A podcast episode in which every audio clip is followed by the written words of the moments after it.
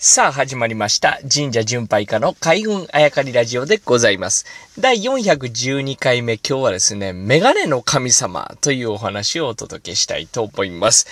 えー、神社巡拝家佐々木優太はですね、まあ、メガネをかけておりまして、伊達でも何でもなくてですね、これ、1歳ぐらいから僕、メガネをかけているんですね。1歳半ぐらいですかね。えー、ぐらいからもうずっとメガネをかけてまして。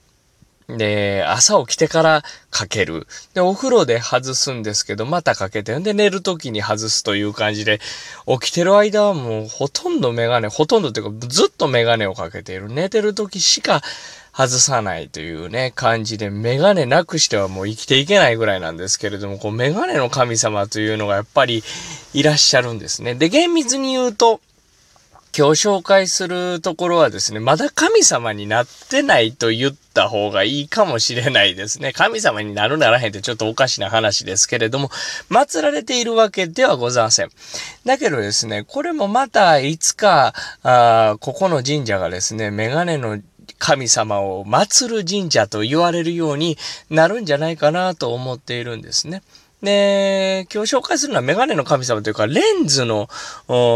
神様というかね、まあ、まだ祀られてはないんですけれども、石田大二郎という方がいらっしゃいまして、で、この方ですね、大阪に生まれて、で、一回修行に出るんです。もともと農家さんに生まれてるんですけれども、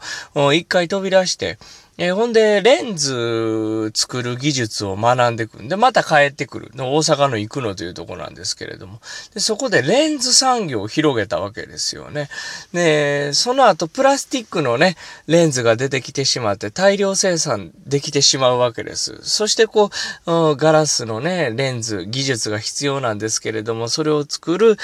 産業というのはちょっと下火になっていってしまうんですけれども、一時代を築いたわけですよね。農業し、農業メメインだったところに、えー、副業として、で、工業技術を持って帰ってきて、それでみんなが裕福に食べていけるようにって言って、こう広げた人がいらっしゃるわけですね。で、当時ガラスでレンズできてましたから、そこを磨くというのはすごく大変な技術だったそうで。ね、やっぱり大量生産できないという時に、こうみんなで一生懸命多くの数を作るというのでね、えー、すごいこう、なんていうんですか、地元に産業を起こして。で、この方がですね、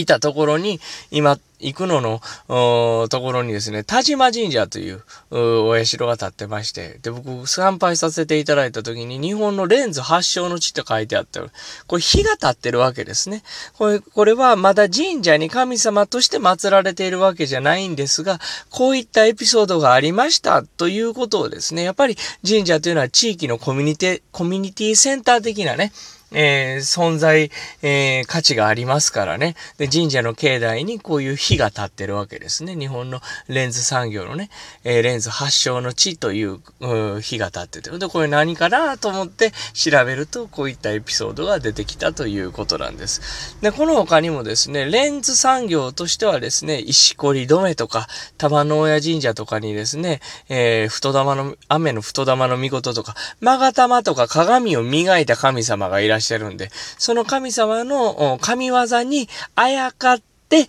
えー、現代ですね、カメラメーカーとかレンズメーカーが、あー進行してたり、えー、する神社があるんですけれども、この田島神社というのはあくまでも火が立ってるだけですね、この石屋大二郎の業績を称える火が立ってると。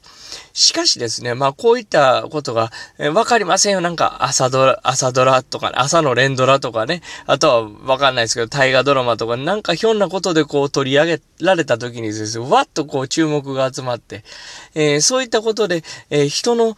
心の中にどんどんどんどんこの神社とか、あエピソードとかっていうのが広がっていくわけですよね。そういった中で、どんどんどんどんこう神様というイメージがなっていけばですね、えー、あるタイミングで今から50年後なのか100年後なのか200年後なのか500年後なのかっていうのはわかりませんが、あるタイミングでもしかしたらここがメガネの神様となる可能性もなきにしもあらず。というのは、こう、他の神社というのも、神様というのも、何かそういうきっかけでドンと歴史のある段階で神様として、えー、人の心の中に、こう、なんていうんですか、神としての、こう、存在が生まれていくわけですから、ここももしかしたらレンズの神様、メガネの神様となる日も、近いのかもしれないですね。遠からずという感じでしょうか。ということで今日はですね、境内に火が立っていますけれども、いずれもしかしたら神様として祀られるかもしれないという、えー、エピソードをお届けしました。